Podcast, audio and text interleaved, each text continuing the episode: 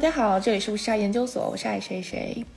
大家好，我是科科。对，作为一个马后炮电台，然后我们要来聊一个 可能已经过时了的话题。在我引出这个话题之前，先欢迎台著名嘉宾和比台常驻嘉宾黑总。谢谢大家的欢迎，对吧？天天经常厚着脸皮说这个这个议题，我一定要上你们电台来聊一聊。对对对，就朋友们，我又来了。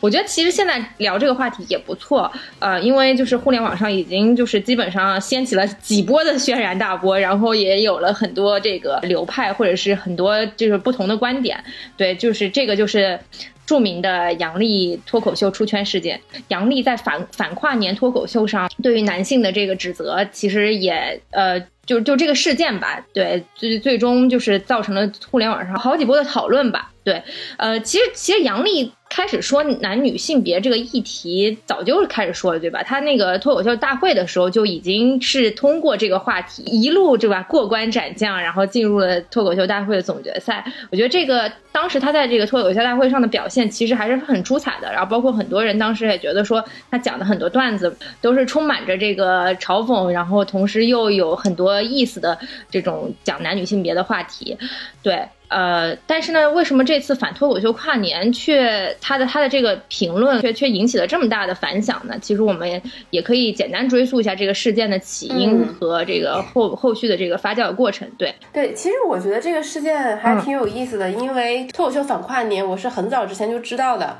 然后我我一直在期待这个的东西，所以然后在圣诞平安夜还是圣诞夜那天，它不是放出来嘛，我就第一时间看了，对，然后我就同步看到说杨笠上了热搜榜的第一，当时的那个热搜第一叫做杨笠空格男人还有底线呢，所以大部分 大部分的网友了解到杨笠的这个脱口秀，其实是通过热搜，他首先是先点开热搜，且热搜一般你看到的那些微博。他都是，比如说把杨笠的几句话拼在一起，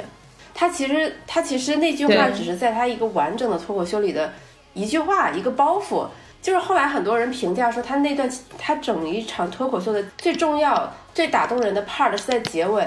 他说他去做手术，那是一个男医生，男医生让他脱光了躺在那儿，那个男医生不想评价他，不想既不想夸他，也不想骂他，只是想救他。在那一刻，他感觉到很自由。其实。其实那个结结尾是非常的打动我，且很让我觉得很感人的。但是绝大部分网友是通过微博热搜知道了他的这个脱口秀，且只记住了这句话。然后由这句话开始，大家开始所谓的男男方阵营和女方阵营开始互相的攻击。一方说这个人怎么能这样说话，另一方说对，男人就是没有底线。大家都是针对这一句话在互相的攻击。杨笠她整一段脱口秀表达了什么？其实没有多少人看到。像那些新浪微博上的营销号也好，或者是其他的想要发泄自己情绪的网友也好，他们不会在意这些事情，他们就喜欢哎针对这句话，我来进行我自己的一些加工。包括杨笠，她在这个脱口秀一开始说她其实。很想谈恋爱，他其实很喜欢男性。他其实我我我觉得，任何看了那个视频的人，以及了解他之前脱口秀的人，都知道他是发自真心的。而且他从来不自诩是所谓的女权，但是就很不幸，就那句话被单拎了出来。是，我觉得你这个说到一个点很好，就是大家其实是有一个先入为主的印象，再来看这个片段的。就营销号，他其实已经把这件事情定性了。这个时候你再去看这个片段的时候，你其实就已经不是一开始你跟着直播看这个片段时候那种最呃最初的这种反应和感受了。对，其实你潜移默化中站队了。对我可以讲一讲我当时自己看完这个的感受啊。对我其实是这样，就是我觉得如果你单把杨笠这个片段拎出来的话，没有结合他曾经就过往这一年啊脱口秀大会上对于男性。男女议题的这个表达，其实单独来看的话，它这个片段除了最后的这个医生这个这个部分确实讲的很精彩，其他的呢，其实并没有传统意义上这个脱口秀所谓的这个故事性和这个残酷性的这种影子。前半段基本上是用语言在堆砌嘛，对，嗯，并没有讲出任何实质性的。关联和内容，所以如果你单独去看这个东西的时候，你会觉得挺割裂的。就是他，嗯，就男的可能也会觉得说，凭什么你忽然就这么就这么这么东一榔头西一拐杖的把我给骂了，就是他没有一定的这个逻辑和事事实的这个联系，所以就没有办法得到真正意义上的共情。大家可能会就是看他那些单独的句子，就会觉得说，哎，你怎么你凭什么就好像没有任何无凭无据就在骂男性？所以这个我觉得是他这个整个这个文本。有有一点硬伤的地方，当然，我觉得他可能也没有自己也没有想到说所谓的一个脱口秀反跨年，在他看来可能就是一个商业活动而已。他们公司年会就是他们效果年会。对对对，因为你因为你看其他人稿子写的也挺烂的，对，就没有人什么稿子写的特别好，都没有认真的去搞。对，这是我在网上，包括我有时候跟别人讨论，我会觉得说，我觉得杨笠他这个表达，他写这样的段子，我觉得完全没有问题。但你要让我说杨笠的脱口秀讲的特别好，这个我我不太能赞同，因为我本来就是做文字工作者的，我会觉得他的这整个文本就是结构稀碎。就是因为他在台上这种表演，就会让你觉得他想到哪儿说到哪儿，会很容易让你认为他是非常真心的说这句话的。就是呃，我稍微做个对比，就比如说呼兰的一些呃一些比较好的脱口秀的一些文本，它的结构性是极强的。就比如说他在脱口秀大会最后决赛的时候，他其实是一环扣一环，他用一个非常精巧的结构来往里面填了很多内容。其实你听完了以后。你也不会说觉得那个观点是他自己的，是他夹带私货，而而会觉得他做了一个完整的表演。但但是杨笠她可能她融入了很多自我的一些表达，所以她的表演常常会让你觉得就是她就是那么想的，她就这么说出来了。就我感觉他这一次表演的中间的一部分，完全都是在回答之前网友对他之前表演的。质疑一个就是回应，对对，所以就是有很多，如果说你没有看过他之前的表演，不知道那句“男人那么普通，那么自信”是怎么来的，他其实是有一个故事的，对吧？对，那你就会觉得说，怎么突然就开始抨击男男人？但其实他是有这么一个故事，包括那个“垃圾”这个词，他其实在之前表演里有有用对口型说过。就虽然说我我个人会觉得说这个词选的也挺莫名其妙的，但是。他也不是说毫无由来的就突然开始骂人，他是有那么一个梗的。但确实对观众的要求是你必须得看过之前的，不然就会确实很莫名其妙。对那些不了解前情的男观众就会觉得，哎，为什么你疯狂的在攻击我们？对对，然后会会觉得会觉得他感觉很不讲道理。但是从文本上来说的话，你们觉得就是脱口秀？它的表达形式是不是应该掺杂着这些所谓这种垃圾啊，然后或者是贱人啊这些词汇？脱口秀的这个边界感它到底是在哪里呢？就它的这种表达方式是高级的吗？还是脱口秀这个表达方式其实它它它本它本身就不是不是一个就是能够在公开场合被大众接受的表达形式？就我个人是这样看待脱口秀这件事情，就是。脱口秀是一个比较 intimate，就是很比较私密的环境。就是你一旦进入，你买了票进了这个场所，或者你点开这个视频，你的潜意识里就是说我接下来这个一个小时，我就是不应该用理智去思考，我就是来笑的。所以你硬要在里面挑错的话，就这件事情就变得很没有意思。对，如果你你是想听人演讲，学点正能量，你就不要看脱口秀，对吧？我觉得脱口秀它就是通过调侃，通过有时候说一些不太合适的词语。来，对，甚至就是各种不正确、政治不正确的词，他们其实是可以说的。那因为他们的目的是为了搞笑，对。但这个其实就有一个矛盾性存在，就是我自己的体验，就是我经常会去哦，黑总应该也有有过这个经验，就是我我们会去线下去看脱口秀演出嘛，在那样一个黑黑的一个环境里面，然后看到一个人在台上讲，对吧？然后这个感觉是其实很奇妙的。然后在那个环境里面，大家也不可以录音，然后也不可以摄像，但是你听到的其实是很多可能不那么政治正确的一些议题，比方说骂河南人，然后这个是我在脱口秀 是就是 underground 脱口秀。听到最多的这个话题就是就是骂河南人，但你说这个东西能拿到电视节目上去演吗？其实是不能的。哦，我我是觉得这就是国外脱口秀可能跟中国脱口秀它这个演化历程不太一样的地方。中国脱口秀它对大红大紫火遍大江南北，可能没有那么火，它是通过电视节目，它就是对，所以所以你看，其实很多。就是我们耳熟能详的这些脱口秀演员都说，他们站在台上可能不那么习惯，因为他们是面对的可能是上百甚至上千的观众。但真正的脱口秀舞台、脱口秀俱乐部其实是没有大的那么大的场场域的。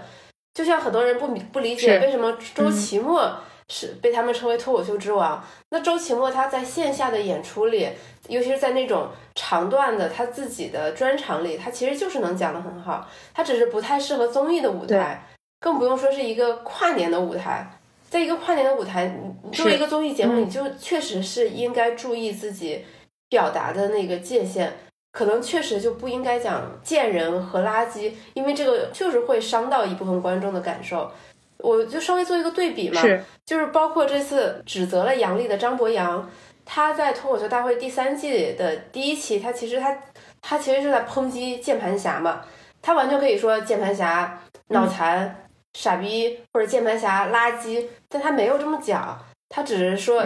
他也是引经据典。说，如果你真的就是这么排斥外国人的东西，你为什么要在外国人发明的互联网上来打字？你为什么不当算盘侠，要当键盘侠？他其实还是在 想办法用更高级、更巧妙的方式来骂人，大家听了觉得很爽。是，嗯，是。所以你刚刚其实说到一点很好，就是中国中国大部分观众对于脱口秀的边界感和对于脱口秀定义，其实是被电视节目定义的。就这个电视节目的定义，其实是沿袭了中国所有语言类节目的这个定义的标准，就类似于什么相声、小品，对，就他，他是按春晚标准来看的，是 是是是，就大家会觉得相声、小品我没有提及过这些议题，你也不应该用这些语言去哗众取宠，所以当这个东西出现的时候，其实是没有听过的。但其实这个话题平时并不缺少，包括一五年的时候，咪蒙开始写的那篇那些文章，其实。有已经有大量的在去讨论这个话题了，所以只是第一次它出现在电视这个领域，同时呢又用了一些可能就是某一些中国男性中国男性并没有被听到过的表达方式，就是大家会觉得很惊讶，说你怎么可以在这样一个公开场合去指责我？就是所以这个时候才会引起了这么大的这种反抗和反击，甚至上升到了所谓进化。网络语言环境的这个层面，因为我想到说，之前看杨笠他自己的一些访谈，他他说他在那个这个综艺上，他其实已经呃尺度收敛了很多，很多他在线下会经常讲且效果很好的一些段子，他都没有在电视屏幕上讲过。比如他会讲自己洗澡的时候站着尿尿，然后他每次一讲到这个时候，他说台下都会很多人在笑，包括那个言一言月会说。他们之前会讲，比如说把卫生巾贴在腋下。既然你这么嫌弃腋毛，就是对于这些脱口秀演员来说，这些上电视也是他们就是刚刚接触的事情，他们其实还没有办法很好的说把握这个界限，所以我觉得不应该对他们过多的苛责。对，就是就像刚刚爱谁谁说的一样，就是线下演出和线上的这种公众的传播方式其实是有比较大的区别的，因为。脱口秀它这个表现形式出现的时候，其实它一直都是带着这种反骨的色彩嘛。然后包括其实当年在二十世纪初的这种美国，它其实是在这个可能在这种脱衣舞的剧院当中衍生出来的一种语言表达形式。然后那个时候大家就可以吐槽很多比较荒谬的，然后跟权威对立的这种事件，然后包括政治啊、社会的这些议题，其实都有涉及和讨论，甚至是宗教，甚至是。就是更更加敏感的这种政治正确的话题，所以就是其实脱口秀它本身它的这个价值和意义，其实这个应该是更宽泛的，嗯，它应该是更加没有禁忌的一种表达方式，啊，对，所以所以这也是为什么你刚刚说到说说在线下的时候可能效果就更加好了，但是可能对于这种脱口秀演员来说的话，他误把线下的效果认为了线上能够呃和线上的效果做了等号。但其实他忽略了一点，就是他面对的这个受众其实还没有准备好。就是我觉得这不是单个脱口秀的问题，因因为因为他们无论是脱口秀大会也好，脱口秀反跨年也好，他们都是有集体审稿、评稿，大家都觉得这样 OK，效果很炸，所以才通过的，让他上台演讲。这绝对不是某一个人的问题，而是大家都觉得这样没问题啊。但是没有想到说播出来反应差别这么大。对，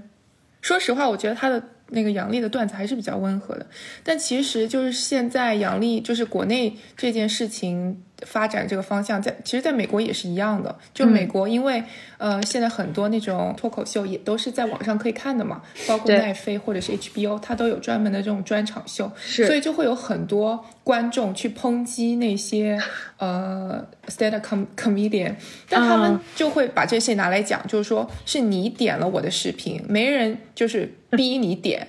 那你你你愿意看你就看，不爱看就可以关掉，就是这就是。就是这样子，很简单的一件事情。你觉得不好笑就不要笑。嗯，我觉得还有一方面就是说，美国的舆论就是两方都有，就不会说完全，嗯，特别一边倒或者骂，就是针对这个脱口秀演员本人吧。因为可能大家心里还是能够意识到一点，就是说他是在讲笑话，他在他在讲一个观点，并不一定代表他个人，就他只是讲了这么一个观点而已。所以好像还好，就网上有一些事件，包括也有一些。呃，之前不是比较火的，就是那个什么 cancel culture 嘛，就是抵制一些名人，如果他们说了一些不好的话，就就彻底让他们整个事业垮掉。就有一个那个呃 stand up comedian，他之前说了一些关于呃 transgender 的笑话，他本来要就是主持那一年的奥斯卡的，就因为那件事情直接被 cancel，就是他就不能主持，然后还道歉，各上各大节目道歉，就这种事情也是有的。但就是看你跨的界限在哪里，嗯，因为现在的话，你可能讲 LGBT，包括种族这个这个问题，这些问题的话，在美国就是比较敏感。但是像讲男女这些，就其实真的还好。所以其实虽然说脱口秀百无禁忌，但是你像在美国这样的地方，也是有一定的界限的。对，就有些话题是不能碰的，或者只有些话题只能在非常 underground 的地方才才有触及。是，我觉得就像爱谁谁刚才说的一样，可能在美国，这种 L LGBT 种族是比较敏感的话题，它其实更像已已经是那种公共政治话题。那在中国，可能性别其实也是一种公共政治话题。当你持续的，你不止一次的表达你对这方面的一些想法和观点，那么你就会被认为你其实是在讨论一个公共政治话题，你就会被认为是某一派的代表人物。嗯，就因因为我觉得很有趣，其实杨笠她一直不自诩 是一个女权主义者，而且她也不会发表这方面的观点，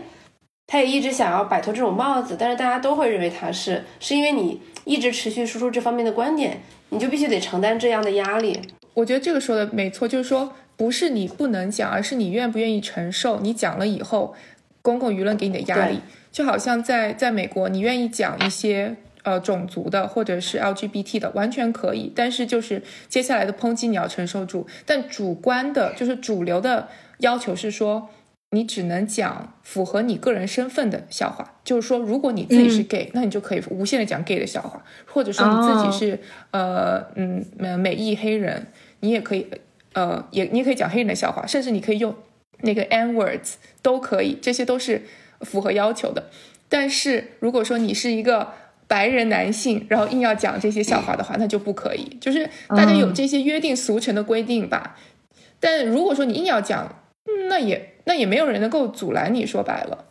对。所以其实美国白人是不可以讲黑人笑话，对不对？但黑人是可以讲白人的笑话。我也有听过，就是黑人讲白人笑话，好像。也挺无所谓的，但是基本上只有黑人可以用那个 N words，就是那个这个这个词，白人是绝对绝对绝对不能用的，即使在笑一个笑话里。嗯，对。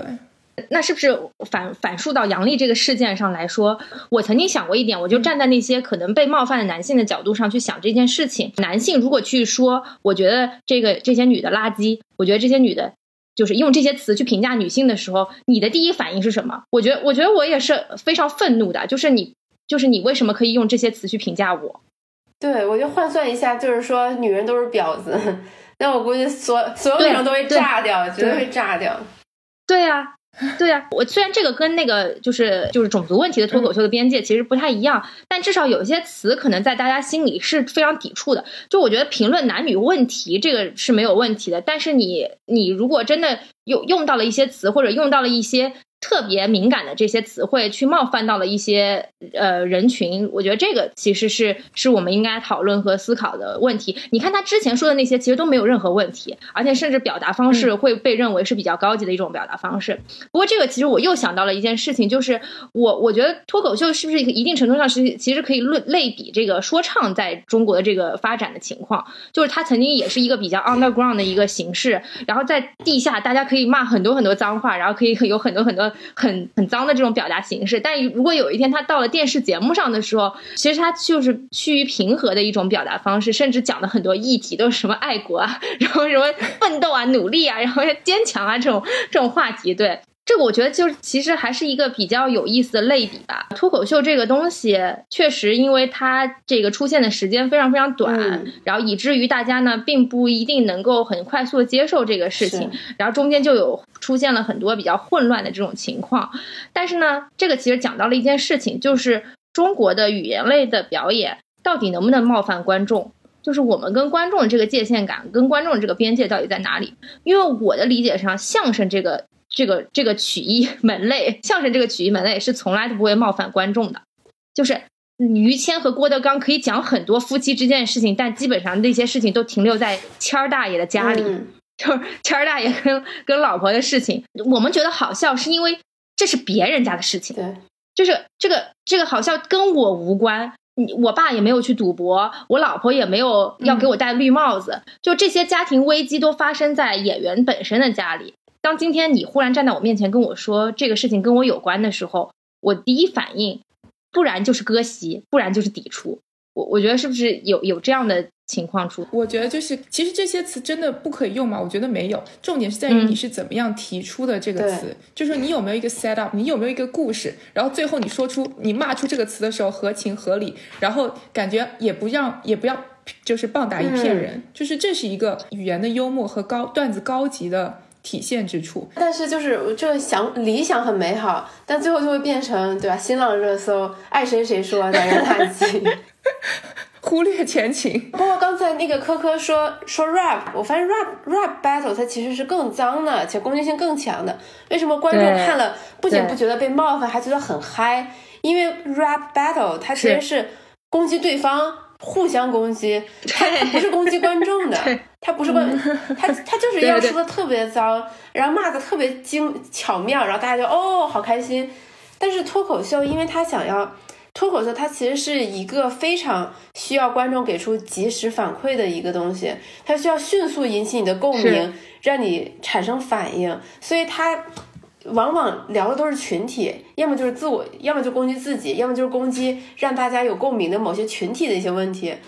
那那就不可避免可能会导致一些人被冒犯。就在前两天还发生了一个事情，就是有一个线下的脱口秀被发到了网上，呃，那个脱口秀的那个表演者是一个医生，还好像是我忘了是实习生还是正职医生，他就是他是这么说的。他说他就是看看遇到了很多那种癌症病人，然后呢，就是给他给给人家那个说你确实得了癌症，然后那些家属都会说，嗯啊，你再说一遍，仿佛再说一遍，他就不是癌症了一样，就就是从能从感冒变成脚气一样，就是说了一个类似这样的段子，然后嗯，所有的网友都疯狂的骂他，说这个段子一点都不好笑，而且显示这个。这个表演者完全没有同理心，不配当医生。就这个事情到现在还在持续中，我还我还不知道这个事情最后结果是怎样。对，就就就就这个事，我当时看到的时候，我会觉得说，首先这个是一这个脱口秀演员应该没有什么天分，他可能绞尽脑汁想写这样一个段子逗大家笑，但其实一点都不好笑。然后第二个就是这个确实也没有办法完全代表他的医德，虽然说拿拿别人调侃其实是。效果就是没有那么好，你不如调侃说，我作为医生，我有哪些心酸，有哪些苦，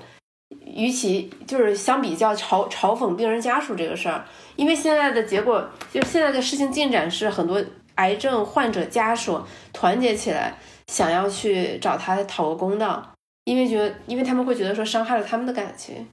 所以这个其实说到了一点，一个观点就是脱口秀的幽默，它是需要理解成本的，嗯，就是。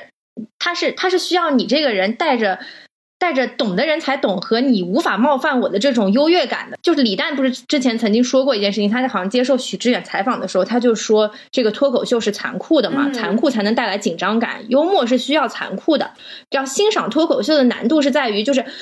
就是观众他他不像相声一样，他并不需要一个于谦老师去帮他们承载这种这种。听听听到过程当中所感受到这种残酷感，因为他们本身的这个知识水平就能够让他们站在一个相对来说比较脱离的一个位置去反观任何的冒犯。它其实是一个相对比较俯视的视角和比较超越的视角去看待这个事件本身的荒诞和可笑。他应该知道这个东西它其实是有夸张和荒诞的成分在的。所以我觉得就是就是确确实是一个比较难的事情，就是理解是是需要有成本的。就就像就是你在线下听的话，如果你真的是一个河南人的话，你会不会觉得自己被冒犯？你会不会觉得就是天天被讲河南人偷井盖的故事，也有一点陈词滥调了？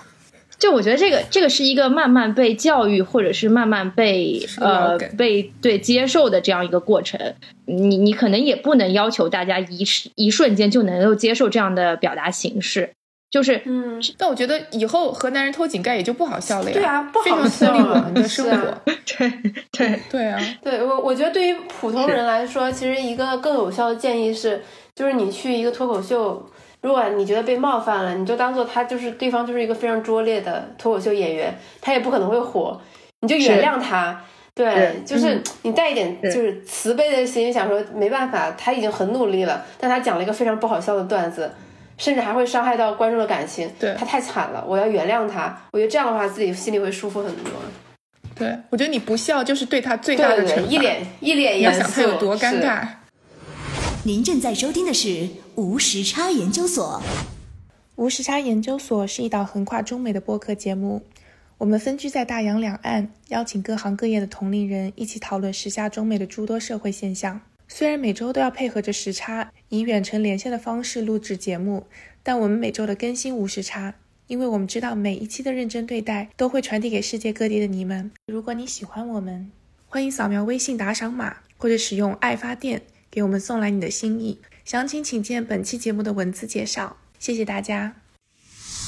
不过说到这个，我就想到这件事情，为什么有这么多男性对？网上另一波男性表达出不解嘛，就是因为我采访过周围身边很多男性，我说你们怎么看杨笠这个事情？你们怎么看那些就是嗯急于就是去举报杨笠的那些男性？然后我周围的男男同胞就说，我非常不能理解为什么这些男的觉得他们是在说自己，为什么大家就是这些男的会会觉得被杨笠冒犯？我觉得杨笠说的没有没有任何问题啊。然后我就觉得这个也是一个很非常有意思的心理，就是。就当然，我也以以以最大的恶意在揣度他们，我觉得是不是想要急于割席？因为他们不并不觉得自己是呃那么普通又那么自信的那群人。然后他们甚至还会表达说，有些男的就是这样子，他们那么普通又那么自信。就至少就是这个互联网上是有一波没有发声的男性，他们是觉得并没有被杨笠冒犯到。就包括一些明星都在网上表达说，你觉得杨笠讲的无所谓啊，并没有被冒犯到啊。并不觉得有什么呀，其实我不知道这个是怎么样怎么样一种心理，是他们觉得说以这种样的方式把自己跟这个事件本身画一条界限，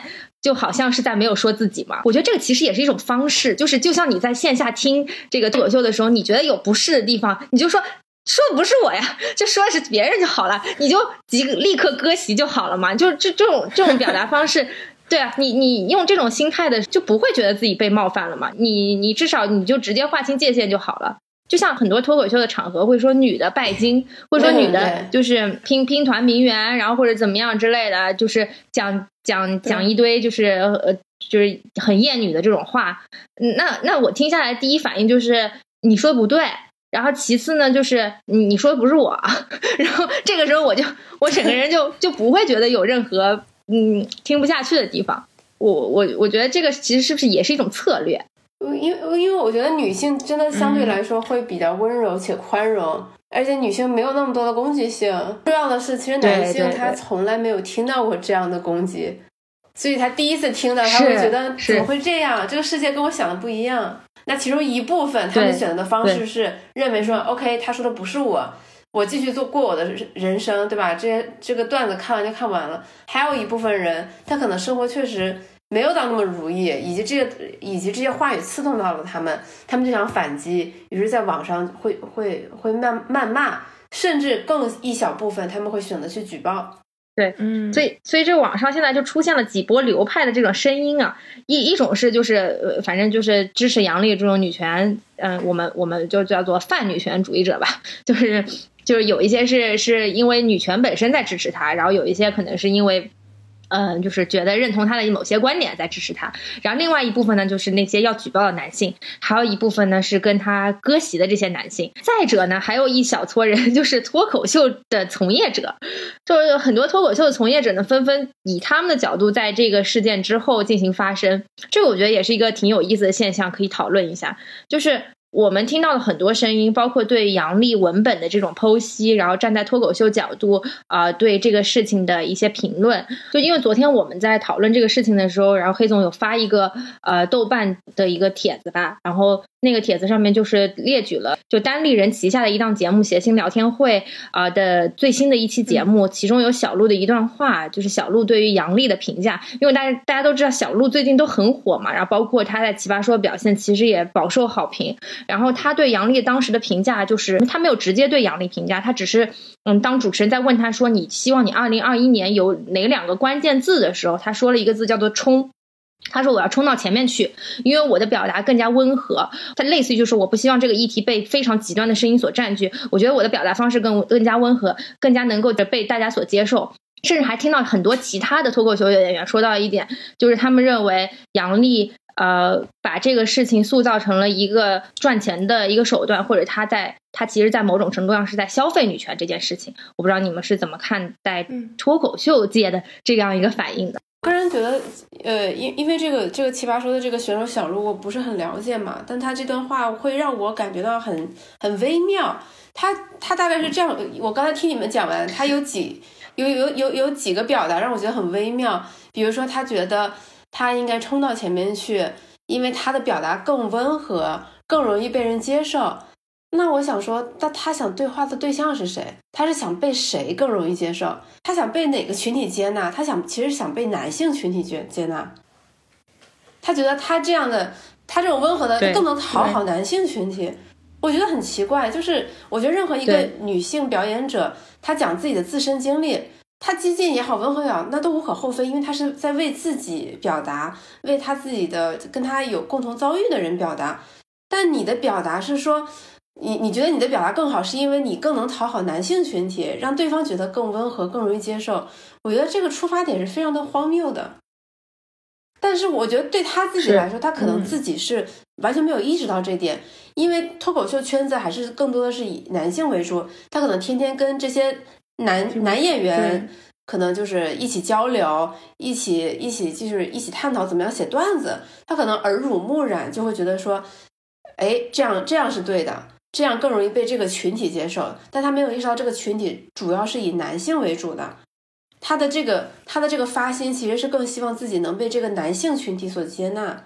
我觉得他自己可能是没有意识到这点的。对。另外一个，我觉得就是是不是脱口秀界忽然发现，他聊这个话题居然能这么快就出名，这么快就能获得流量和这个广告代言。杨笠不是一开始也在说的吗？说他现在很有钱，就是会不会其他脱口秀演员其实对这个他的这个成功的路道路还是充满着羡慕或者觊觎，甚至是甚至另外还是带有一些不屑的呢？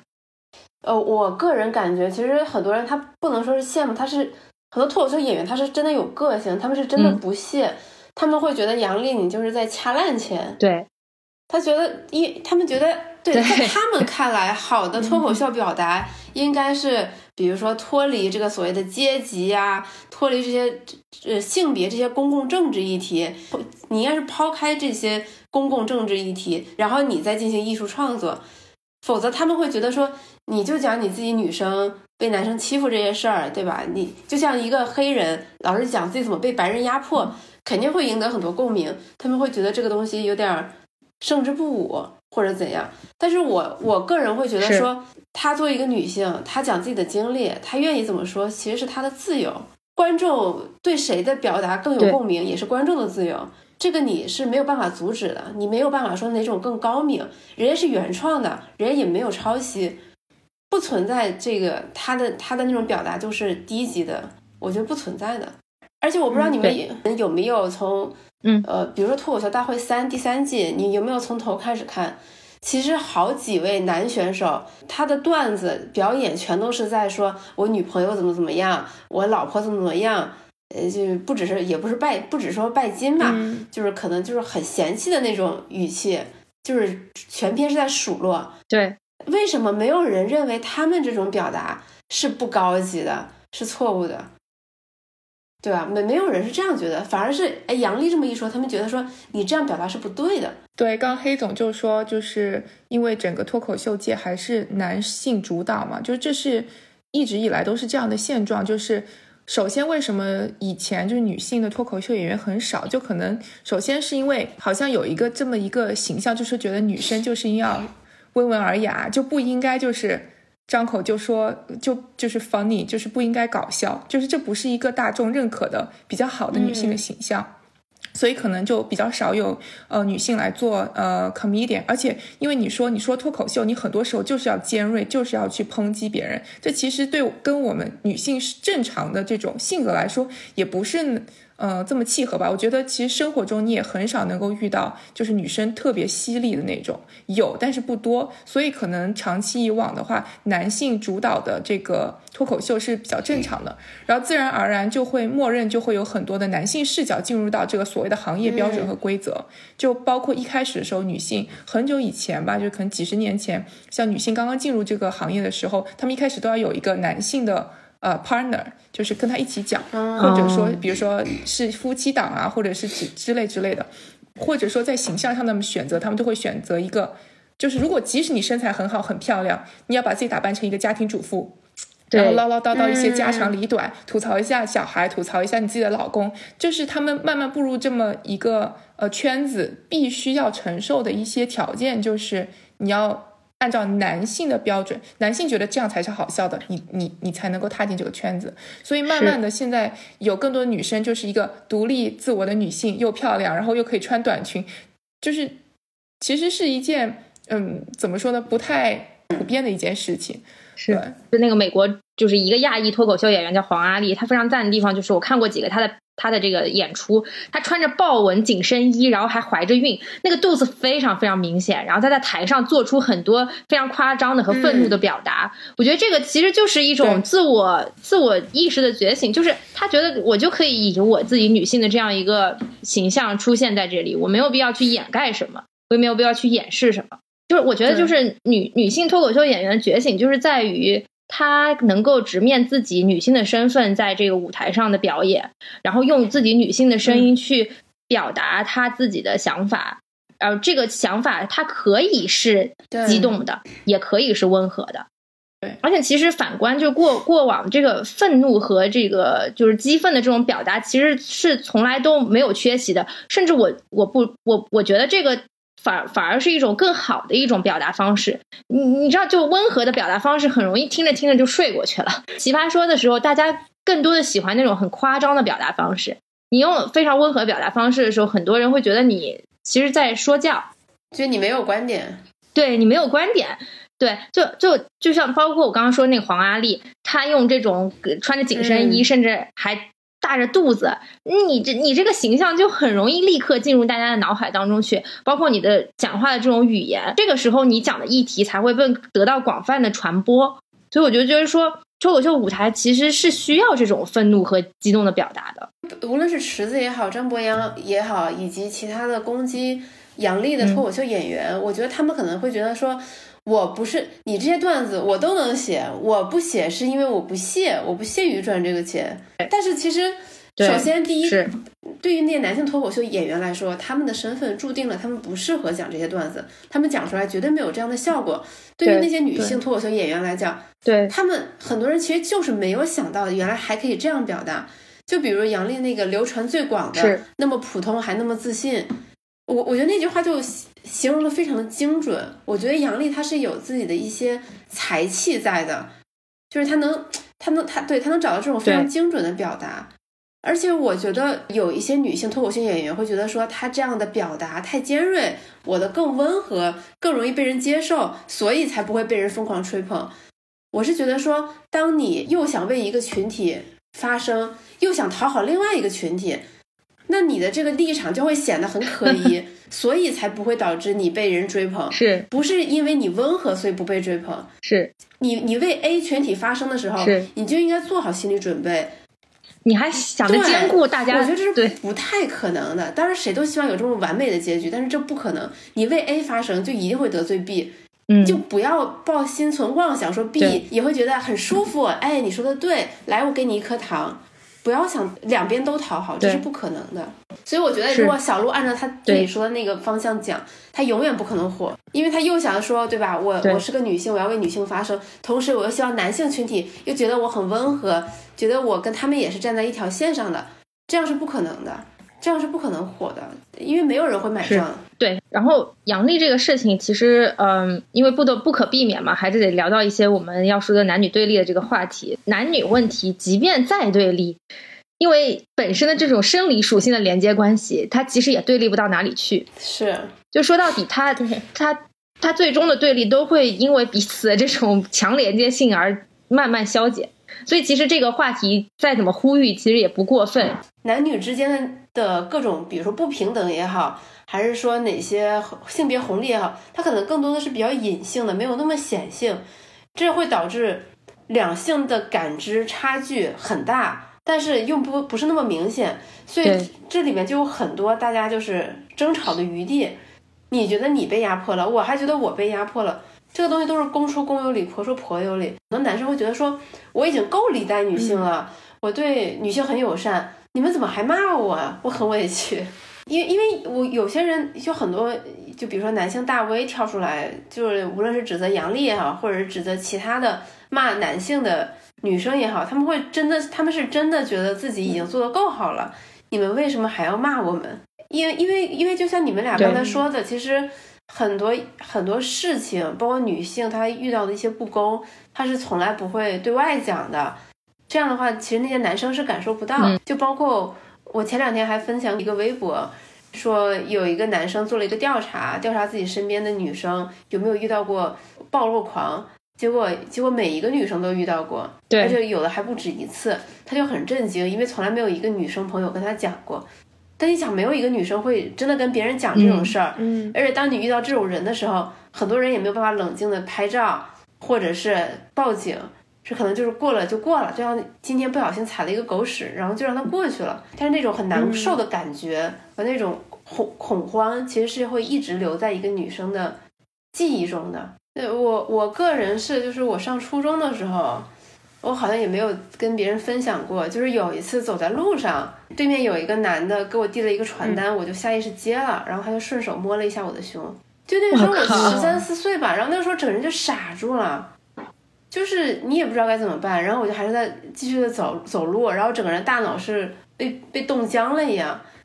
就觉得很恐怖，但是又不知道该怎么办，觉得我是不是应该骂他或者打他？但是已经走远了。就这种事情，受害者他是不会跟别人说出来的。就是就是女性，她从小到大遇到的各种各样的这种所谓的糟心事，她是不会跟别人讲的。哪怕你是她的父亲，哪怕你是她的哥哥，你是不知道的。就是甚至我可以，我觉得，我觉得男性朋友，假设还到现在还有在听我们播客的，坚持到现在的，你可以试想一下。就是你 晚上走夜路，可能街上没什么人，然后你前面有一个女孩子在你前面走，也许这个时候你在想的是回家，我要天好冷，我要赶快洗个澡睡觉，或者回去打两盘游戏。但在你前面的那个女生，很可能脑海里在正在把你脑补成一个强奸犯，或者是一个小偷，或者是跟踪狂。就是因为他过往的经验，会让他必须得保持警醒，说，哎。旁边都没有人，我后面突然有一个男的跟我走同一条路，我一定要提高警惕。这是每一个女性她已经训练出的生生理本能，这个是男性很难想象得到的。嗯，就那种感觉是很恐慌的。我觉得还有一个原因，为什么女性不愿意提，就是很多时候大家就是第一反应都是那个 victim blaming，就是说如果有男生对你做这件事情，就问你你那天穿什么呀？你你怎么怎么，就是可能很多情况下大家都不会把你当成一个受害者。他们就会在你身上找原因，我觉得这这也是很多时候为什么女生不愿意提这件事情。人为什么摸你不摸别人呢？对啊，就是这种声音，你还你还不不如不提呢，就是反而让本来就已经很难受的一件事情变得更糟，会把你作为事件的受害者转移到对于你容貌和对于你人格的抨击，然后会说：“哎，你这么丑，还有人愿意碰你？”就会有这样的这样的言论出来。哎，这个其实就让我想到那个事情，就是清华的那个，但这个事情其实有多面性，我觉得我们也今天可以顺便聊一聊这个事情，就是清华学姐控告学弟咸猪手的事件。这个事件来龙去脉就简单说一下，就是这个清华学姐有一天在食堂里面打饭，然后大概是呢那个学弟呃就是可能包不小心碰到她了，然后这个学姐呢可能以为是学弟摸了她一下，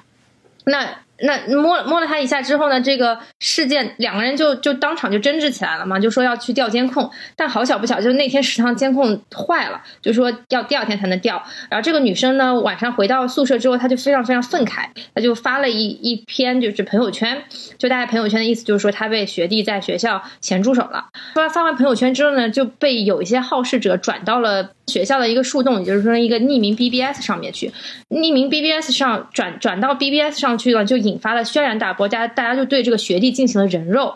然后，但是呢，这个学姐当时可能后来冷静下来之后，她把自己这个朋友圈里的这个状态给删掉了，啊，然后但是呢，这个帖子已经被发到了树洞上面，已经被传传播到树洞上，所以就对这个嗯学弟进行了非常大规模的人肉，然后第二天发现，就其实是实际情况是那个学弟包碰了一下他，并并不是他想象的那样子，对，所以所以这个事件其实可以讨论就是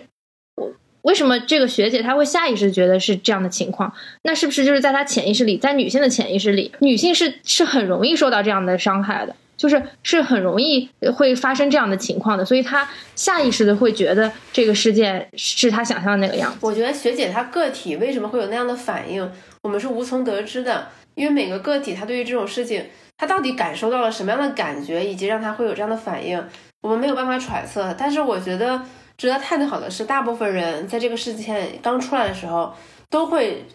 尤其是女性，她会真情实感认为学姐应该是被骚扰了。这就是基于女性过往的一些经验，因为很多女生她其实都会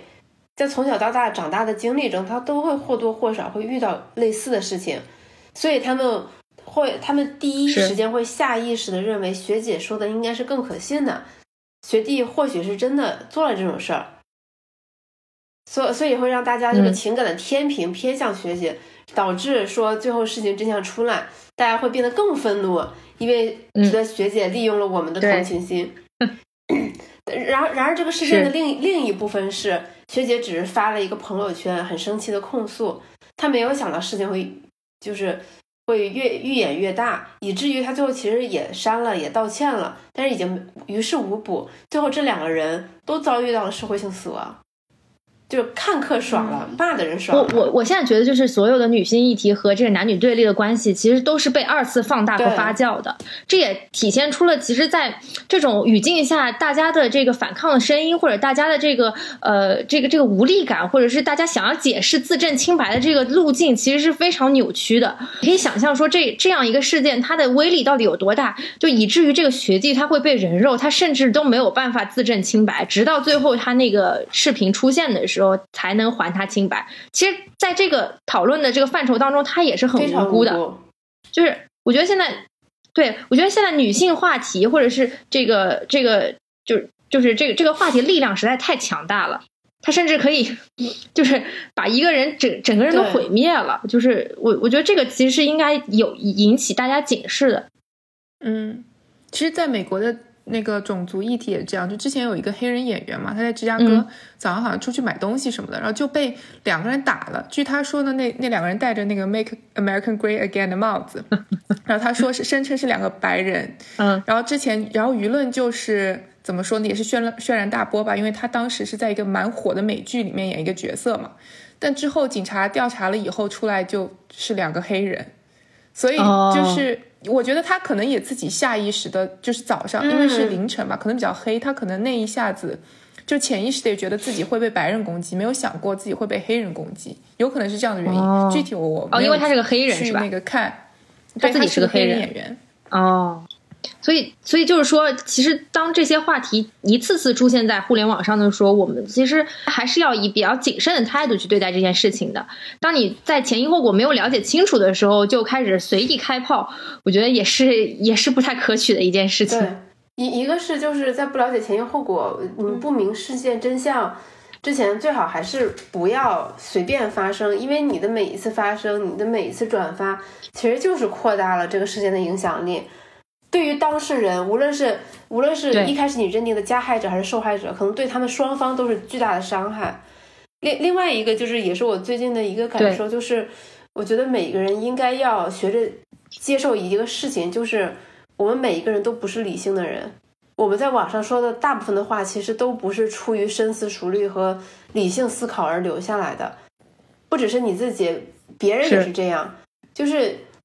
你你要就是如果你现在回看你四五年前在网上的留言，很多可能会让你羞耻到想要想要就是觉得自己要社会性死亡的那种。但别人也是一样，就是很多人是现在大家都很喜欢是挖祖坟式的那种找证据证明一个人是坏人。其实任何人都经不起拿这种放大镜来看。很多人他当时在网上留一句话，他就是不理性的。所以，所以我我觉得，我觉得我们对于自己也好，对，就我们要理解明白自己是一个不理性的人，同时要明白要更宽容一下别人的言论。然后在遇到这种事情上，最好还是说谨慎观察，然后再发生，会更好一点。对，说到这个网上互联网发生的这个事情，其实也有最近也有不少啊，包括我觉得二零二零年简直是一个女性议题频发的年份，然后包括什么年初还有什么 Papi 酱惯性权，甚至有人就是在网上也也有对其他男性的控诉吧。对，这个可以请黑总来讲一下。就最近发生的一个事情是，有一个女作家，她可能也是受到。就是看到杨笠啊之类的这些事情，然后他回想起自己的一些经历，他就发了一个，他就发了一个微博，说他前段时间参加了一个网络作者的大会，然后他和一个男作者和另外一个女作者拼车，然后被其他的人开玩笑说，哦，你这个男作者很厉害嘛，对吧？对吧？跟两个美女同车，哎呀，你很优秀啊之类的，就是开开各种黄色玩笑。他其实当时觉得很不舒服，但他当时没有说，他这次。就是回顾了这个事儿，然后就其实有一点情绪发泄的成分。他又说，就是以上提到的这些人，就是其实在他看来，你们都是垃圾。他就这么说的，他也没有说地图炮说男的都是垃圾，他只是说这些男作者就是肆意的开他玩笑，他很生气，说你们都是垃圾。然后这个，然后过了大概也没有很久，有一个很有名的起点的男作家站出来说：“你说清楚，当时跟你一起参会的那些人，调侃你的人到底是谁？你不要这么攻击我们这些，对你这个锅不要扣到我们全体男作者头上。这是什么大会？我这个正经的网文作者都不知道。”然后这个，然后女作家就进行了一些回复，然后后面还有一些其他的男作家来质疑他。然后到后来，最后的结果是这个女作家捐了三万块钱，然后退了网，然后她的很多合作还被取消掉了。同时，一开始质疑她的男作家说他那个文章可能涉及到一些不合适的一些情节，嗯，也被举报。就是双方其实都没有赢，但是受害最深的肯定还是这个女作者。这个场合其实非常似曾相识，就是。多我我觉得每个女孩可能在自己的工作职场当中都会经历过，在一个男性全是男性的饭局上，领导让你去敬酒，或者是被其他男性调侃，说哎小姑娘多喝一点什么之类的，黄段子很经常见。我觉得就是在男性的话语世界里，他们认为女这个女性在饭桌上存在，或者这个女性在公共场合当中的存在，就是被用来调侃的。就她要是不做点什么，她好像觉得这个饭局就会冷场。他就觉得说，哎，好像不太符合今天的主题。你来就是来陪的。之前就有一个 G 在 GQ 报道上发了一个专栏，他就讲，对吧？一个饭局不能缺了美女，就真的是彻底的物化女性，然后导致那个作者被疯狂的抨击。对，其实作家行列还好一点，就是男女相对来说的这个比例还还 OK 一点。其他行业就是，尤其是男性绝对主导的，其实女生是不敢发声的，完全不敢发声的。对，对。特别是像，特别是像金融行业，就是你感觉坐坐在里面一片全是男的，然后就就你的角色，而且你其实也不是一个非常 senior 的职位，所以这个其实又聊到了，嗯，之前我们其实也也也想想要谈的谈及的一个话题，就是在职场当中，呃，领导层的女性缺失这个形象到底会带来什么？之前黑总曾经转过一个携程，呃，那个女高管的一句话。对吧？就是那个英中英夹杂的那个。就是前段时间有一个携程女高管嘛，然后她在一个会议上就说，类似，她就发表了一些言论，就是说他们企业会怎么样优待那些，比如说在呃就哺乳期的妈妈，因为他们就是你得满足了他们生活上的这些需求，解决他们这些麻烦，他们才能更好的投入工作。但是她就是中间用了各种中英文交杂的词汇，就什么 feed feed the baby 啊之类的乱七八糟的。对对，就是如果他的如果他的 milk 不够好的话，怎么怎么怎么样，对，然后就被人嘲讽。但他表达的意思是非常的正向的，就是其实是一个非常的有同理心的一个高管。呃，我我我之前也会去，我之前我我之前为了这期播客，我也有去一些偏男性社区了解了一下他们是怎么想的。嗯，他，其实知乎也是非常男性社区了。对他们就会觉得说，其实女他们会在男性看来，女性在职场上并没有受到歧视。他觉得只要你是个女的，长得好看，你就比我有更多的机会被录取。就在在很多男生眼中，其实这个性别问题是这样的。对对，他们是这么想的。其实其实其实汇总女生的抱怨和男生的抱怨汇总在一起，其实就是底层的男性其实是一直都是被压迫的。女性可能稍微好一点点，但是她同时也是会被中层和上层的男性所压制的。就是男性占的社会资源可能有百分之七十，但是其中这百分之七十里边的可能百分之六十五都是由中上层男性所占据的，剩下的剩下的剩下的那些男性，他可能只是底层男性，可能占绝大多数底层男性，他只能分享百分之五甚至百分之十，但是女性可能是占据的是中间偏下的一部分的资源。它会整体会比较均衡，对，所以底层男性会非常的不忿，他觉得无论是顶层男性也好，还是女性也好，他们都在压迫自己。而且很多男性会认为女性其实在利用自己的自身的性别优势去获得一些特权，就比方说你呃柔弱娇媚，甚至甚甚甚至是可以撒个娇就可以获得这些特权。我觉得如果真的是给我们一条平等的起跑线，我不愿意用这些东西的。谁不想用自己的实力去说话呢？谁想用自己的性别特权去获得更多权益呢？这是这些是有代价的呀。对，这是有代价的。他们。他们觉得能证明自己没有受感受到性别红利最 solid 的一点是，比如说抗洪抢险，比如说当兵，全都是男的，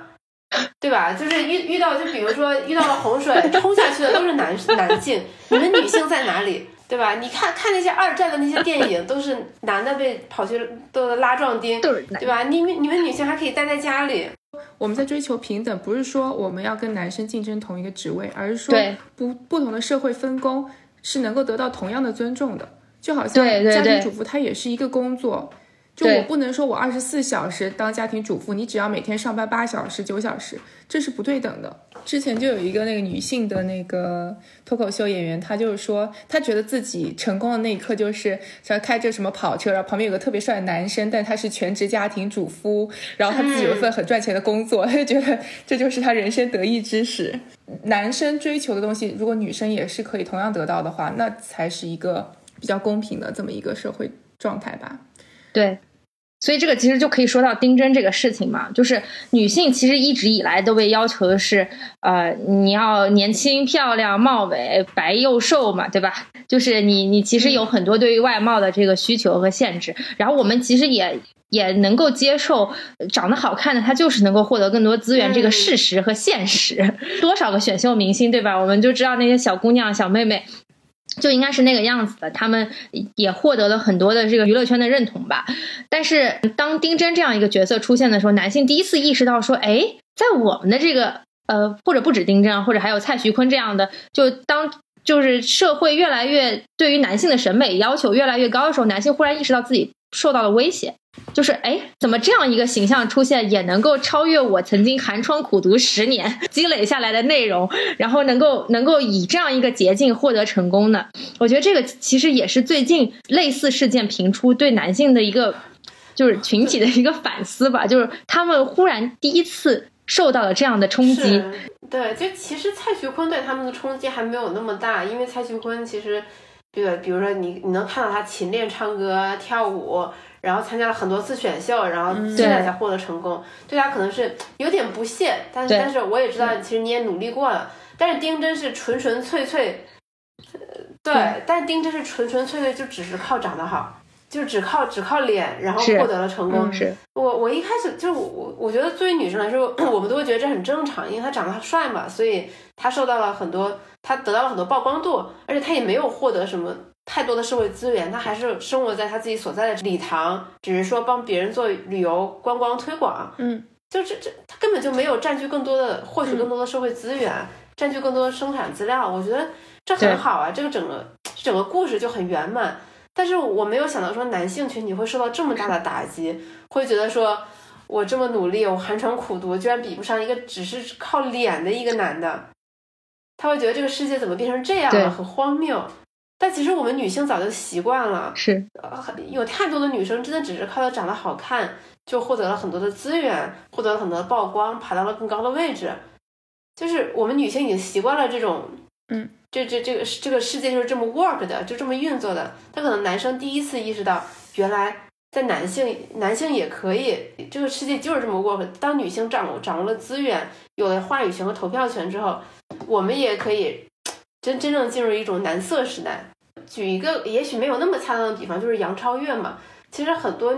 很多人是，尤其是女生，她是比较反感杨超越的，因为杨超越她确实唱歌非常糟糕，跳舞非常糟糕，在她的那个综艺里，真的除了哭之外，就是没有任何的特色。但是他的粉丝几乎都是男性，他们就会反击，对吧？人家长得漂亮。这个就已经能击败百分之九十九的选秀选秀女孩子了，就是所以你们这些人都是嫉妒你们这些女生都是嫉妒她，所以你们才不愿意承认她。但是到了丁真身上，他们就开始换了另外一套逻辑了，就变得很双标了。就说到双标这个事件，我其实最近也在看嘛，就是最近那个因为浪姐的这个后续，呃，追光吧哥哥也从首就是推在这个东方卫视推出了。首先不论这个节目制作的水平啊，我觉得确实还是跟浪姐当时差了一对差了一些的，就是还有还有包括他这个节目现在的这个知名度和曝光度，其实也确实是差了很多的。但是为什么就是为什么大家会下意识的看过这个节目之后就觉得这些男特别油腻呢？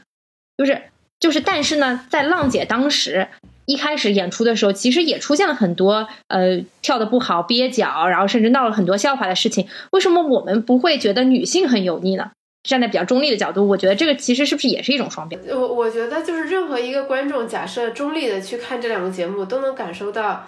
呃，追光吧哥哥那些哥哥们普遍准备度完全没有那些姐姐们好，嗯，而且他们一个个都极度的自信。摆着各种觉得自己很帅的 pose，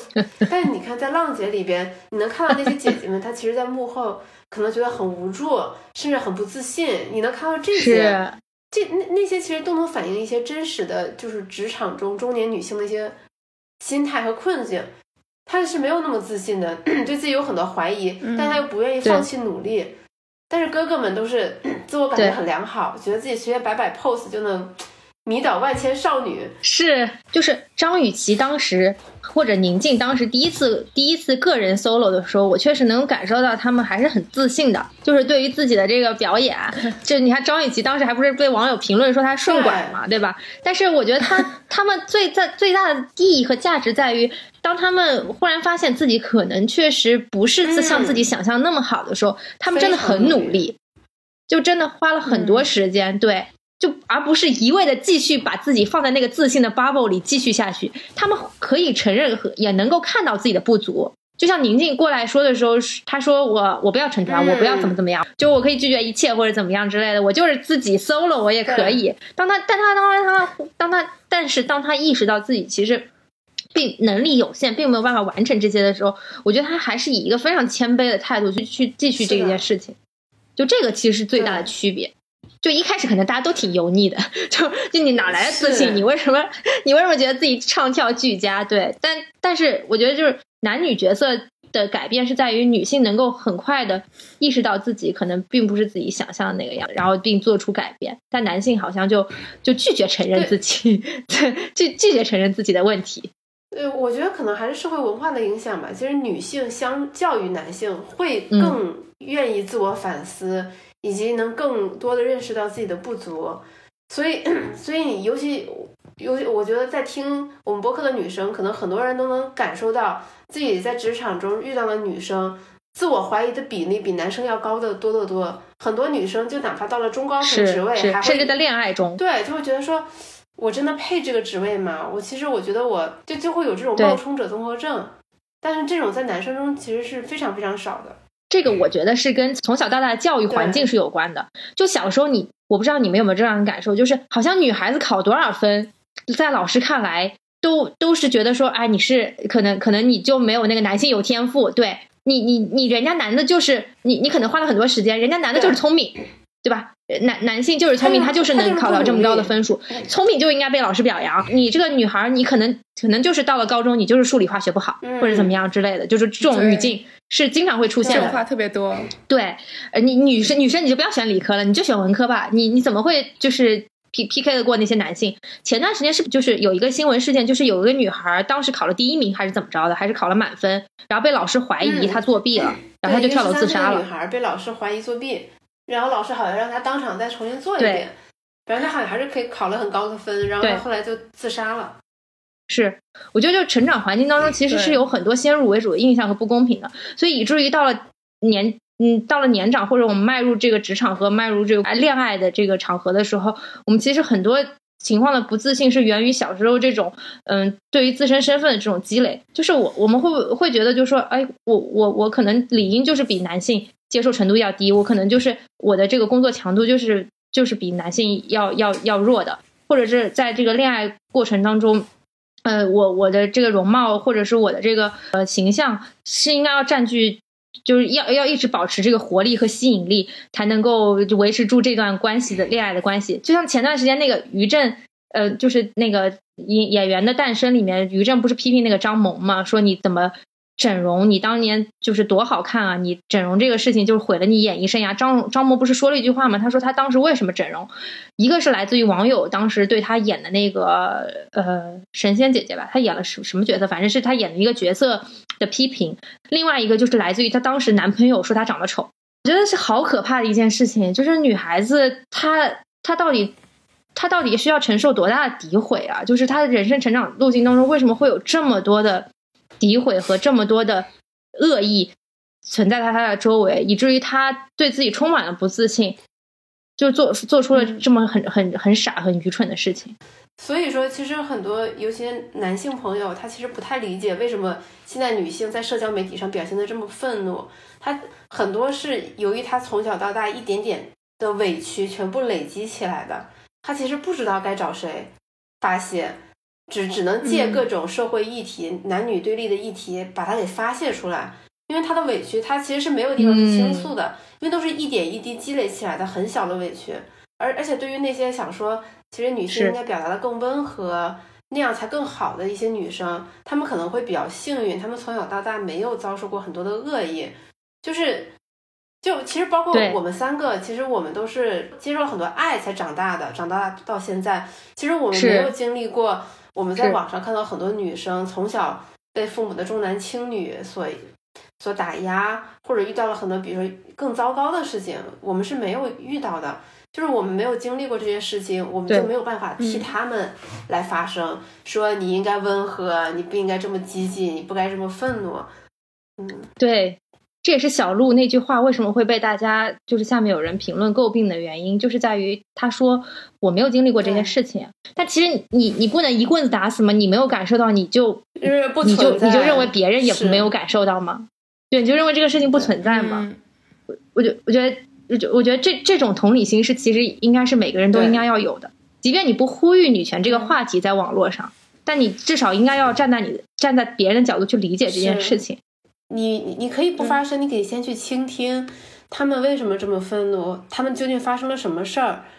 呃，就是比起你你你发声说我要跟这些女性割席，你们这样是错误的，你们这样是不对的。比起这样，我觉得更应该做的是，首先去倾听他们到底可能从小到大到底遭遇到了什么样的委屈，他们可能是真的遇到了很多很不好的事情，然后一路跌跌撞撞的长大。最后讲一讲到这个女权这个话题啊，就是其实嗯，女权这个话题最近在不停的被讨论的时候，大家呃这样一个群体其实更渴望去找一个事件去去去寄托他们对这个事情的期待，但是呢，很多时候就是这个这个事件的消费，就是拿这个事件去消费的意义大于了他们对这件事情本身的期待，就是就最最终到头来，他们发现其实很多人是在消费女权。甚至是在消解女权这个意义，所以，所以我就想说，就是，嗯，对于某些符号化的东西，呃，我们对它的期待到底是什么样子？如果站在女权主义者的角度的话，呃，像杨笠这样的人，是不是典型的他们期待的那个样子？但如果有一天他们发现杨丽其实在消费这件事情，是不是会更加愤怒？呃，我我之前在前两天在网上看到一个很好的帖子，他他是这么问的，说如果杨笠未来嗯谈恋爱结婚，会不会被别人疯狂的谩骂？对，然后第二个问题是，假设杨幂未来不不不，假设杨丽未来结婚生子，孩子跟了老公姓，她会不会被疯狂的谩骂？我觉得这是一个非常好的问题。对，是就跟当时 Papi 酱那个事情一样，就为什么？为网网上为什么骂他？就是说他你这么你天天在讲这么女权的东西，你最后一个惯性权，你孩子为什么还跟他爹姓？就是我我觉得首先毋庸置疑的是，如果杨丽未来的孩子真的跟老公姓，一定会被疯狂的谩骂，这是毋庸置疑，对，这是毋庸置疑的，因为他们会觉得说你吃的是我们女权主义的这碗饭，你怎么可以对吧做这种事情？是，但事实上我觉得这种事情就是。即便是被谩骂，我觉得这种事儿其实无所谓，因为你放到更长的时间尺度上来说，对吧？这一阵他骂就骂了，你的日子还是可以照常过。就像我前面说的，其实我们每个人要接受自己，可能自己首先是一个不理性的人，你身边的人跟你辩论的人，他其实也未必是理性的，他们的发声也未必来自于他们的深思熟虑。就是网上的事情，你笑笑而过就好了，你最重要的还是要过好自己的生活。就是我现在会看到很多小女孩，她会花很长很大的精力和时间在网上去搜索讨论这种女权议题，就觉得说天呐，中国的男人怎么这么可怕？我每天都很恐慌，结婚恐婚恐育，今日份的恐婚恐育，什么明日份的恐婚恐育，我觉得这是没有必要的。我觉得最重要的还是要过好自己的生活，你没必要，你你你现在没有想好自己到底要不要结婚生孩子，我觉得。It's fine。等你真的遇到了一个合适的人，你自然会做出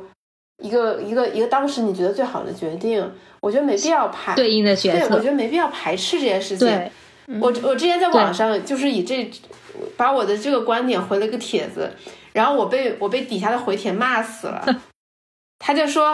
你就是你，你知道怎么骂我？说果然这个人是个金针菇，大家来一起来骂他。然后还有说。对吧？就是你你你你这个你这个国男小屌子，我要骂死你！我想说，我在网上很明显是个女生，为什么会被骂成这样？我都看傻了，我我没有觉得被冒犯，我真的是被看，我真的是看傻了。我觉得还挺好笑的。嗯，就是我觉得普通人需要警惕女权这个议题的一个方向，就是他们。我我自己理解就是不知道有可能有点偏颇，我觉得女权主义者习惯性的把所有东西都一刀切，可能在他们的定义里面只有一个是女权和非女权的定义，你没有一个中间地带，这个这个其实是非常可怕的。这就是现在网络二极管观点的一个产时代的产物。现在就是这个整个网络世界就是非黑即白的，你要么你就是极端女权，要么你就是男权。然后我我我作为女权，我就要打死你，我要乱拳打死你。就是你，你不可以，你不能站在温和的立场上。网络上永远都有新鲜事发生，就是永远下一个热潮永远会盖过现在这个浪潮。就对我们来说，其实最重要的永远，如果你是跟着这些浪潮走，你未来就会被浪浪拍晕，你就会迷失掉。真正要做的就是你跳出来，你不要在这个水里玩了。我们回到现实生活中。尤其作，尤其作为女生，你先获得经济独立，你先能养活好自己，你能照顾好你的父母，然后同时你能，比如说帮助你的朋友，帮助你的同女性同事，你再来反馈回馈这个社会，我觉得会更有意义，比比起你在网上天天说恐婚恐育一样。而且我觉得很好笑的、很有趣的一点是，就是一般人没有人会天天说我很害怕吃河豚。因为吃河豚就不在他的人生选项当中。如果你真的把结婚生子排除到排除掉你的人生选项，你就不会天天说自己恐婚恐育了。其实你内心还是向往的，你内心还是在想说，哎，可能哪天我还是要结婚生子。你在强调什么呢？对，这就有点像恐同鸡生贵一样啊！但是开玩笑，不停的在考虑这个选项，不停的考虑这个选项。对，你内心还是有憧憬，但是你又害怕，所以你会天天发那些帖子。我我觉得人要直视自己内心的想法，我觉得这样会让自己能过得更把把自己的心情理顺一点，你能过得更舒服一些。我之前在知乎上看了一个回答，我觉得还挺好的，说就是这个世界就是充满了恶意，没钱的男人不算男人，没有没有容貌的女人也不算女人，但是不管别人怎么想，就是我们要把自己当人。对，我觉得如果对，如果让我再加一句，就是我们要把自己当人，同时要把别人当人，就是在生活现实生活中，我们对人还是要尽量的善意。包括我这次在最最近的这些互联网骂战中，我也看到很多男性大 V，他也是在给为女性发声，甚至有一些男性大 V，他可能被骂了，但他还是说。他还他还在做自我反思，说自己其实从小到大没有真的感受到女性被压迫，直到后来认识了一些可能家里有弟弟的一些女生，才知道原来她们受到过这些委屈。所以他说他还会持续的，就是如果有他如果有粉丝遇到了家暴或者是一些委屈的事情，也可以联系他，他愿意帮忙帮忙曝光，以及说帮忙联系一些相关的资源，我觉得还挺好的，就是。虽然就是互联网就是骂的不可开交，但还是中间有很多这种人性的闪光。是，而且我们其实也也一定程度上需要做好准备，就这个男女话题不断在讨被讨论，其实也是一个不断在互相体谅的过程。是，而且这这个中间必定会经历非常尴尬的这个阵痛期，女性其实也也要避免这个矫枉过正的这个这样一个。这这个尺度的把控吧，对，我是想说，就是我们我们三个，其实我们现在讲的这些话，也是基于我们的过往经验，才站在这个立场上，也不代表我们说的就一定全部都是对的和正确的。好，那今天这期节目就到这里了，谢谢大家，谢谢主持人，拜拜，谢谢黑总，谢谢大家，拜拜，拜拜。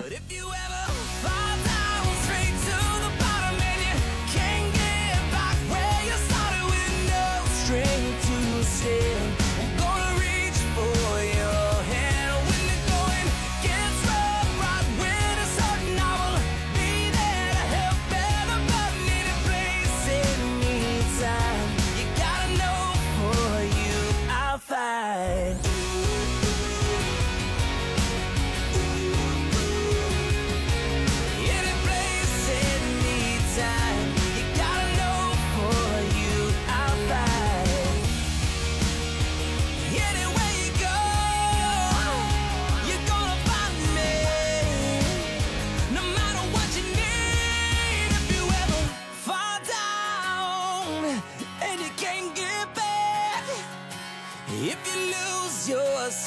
to say it.